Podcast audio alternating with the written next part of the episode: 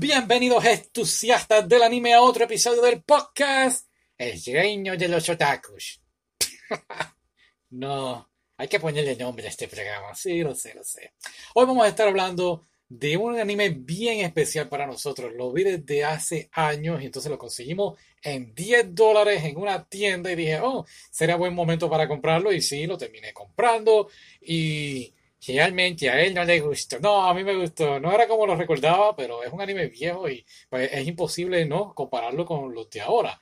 Así que nada, nos sumergimos al mundo lleno de acción, de magia elemental, disputas de familia y romances sobrenaturales. Y así es, estamos hablando del único, el inigualable Caseño Stigma. Chan, chan, chan. ¿Te gusta la música de fondo? Es un anime bien emocionante, una serie que te dejará boquiabierto con una combinación de fantasía, comedia y unas batallas bastante intensas en muchos aspectos. Es la receta perfecta para ese paseo salvaje, así que abróchate el cinturón y prepárate. ¿Por qué se van a para- abrochar el cinturón? Bueno, a lo mejor están en el tren o sus papás están guiando el carro y ellos pues están viendo o escuchando el programa. ¿Cierto? ¿No? Mm, mucha gente ve videos acostados en la cama. Ok, tienes toda la razón. ¿Qué te pareció el anime? El principio fue bien aburrido, pero honestamente los episodios finales se pusieron interesantes. Eh, gracias, muy bien.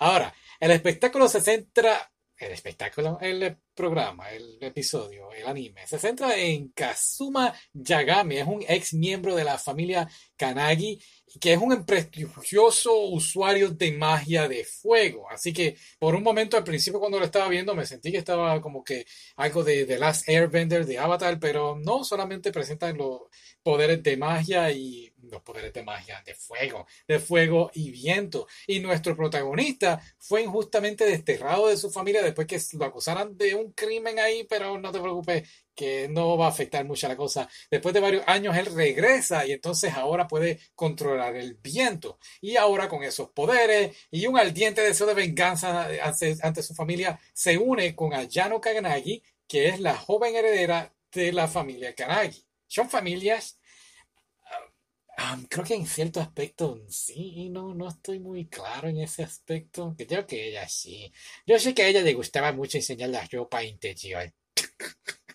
Ese es el fanservice. Bueno, pues si tú lo llamas así, está bien. Pero sí, puedo estar 100% de acuerdo contigo. Y bueno, hablando de chispa y vientos calurosos, Sí. ah, hablemos de la secuencia de acción. Ok. Hay unas batallas muy asombrosas que te dejarán bastante boquiabierto y hasta en el filo de tu asiento. Y es que muchas de ellas, aunque empiezan bien elemental, se convierten en magia estratégica y es un espectáculo que de verdad lo Yo creo que la animación está- estaba bastante bien y la coreografía estaba para un ser un anime del 2007 me sorprendió bastante. Sí, para mí también la historia fue bien interesante y cautivadora en ciertos aspectos. Se adentra mucho en las políticas familiares y la lucha del poder, pero realmente entiendo que estuvo muy bien hecho y, eh, concuerdo contigo, el final, los finales episodios es cuando realmente pues vemos el villano, por decirlo así. No había villano hasta los últimos episodios y era bastante interesante y lo dejan así a- al aire abierto, a interpretación, eh, o para que continúes leyendo el manga o las novelas cortas. Sí. Pero hablemos de los personajes secundarios. Sí, eso fue una de las mejores cosas. Le daban mucho soporte al anime. A veces, pues, como dije, dijo el Pato Gamer, se ponía un poquito medio aburridito, sobre todo al principio, y son los personajes secundarios que realmente pues le dan, Sí, le dan vida. le dan vida al anime. Así que, nada, agarra el popcorn y apaga las luces y ponte a ver Casino Stigma. ¿Por qué van a apagar las luces? Todo lo que digo lo cuestiona. Ese es parte de mi trabajo, mi querido amigo. ¿Lo viste? ¿Qué te pareció? Déjanos saber en los comentarios. Y será hasta la próxima. Bye.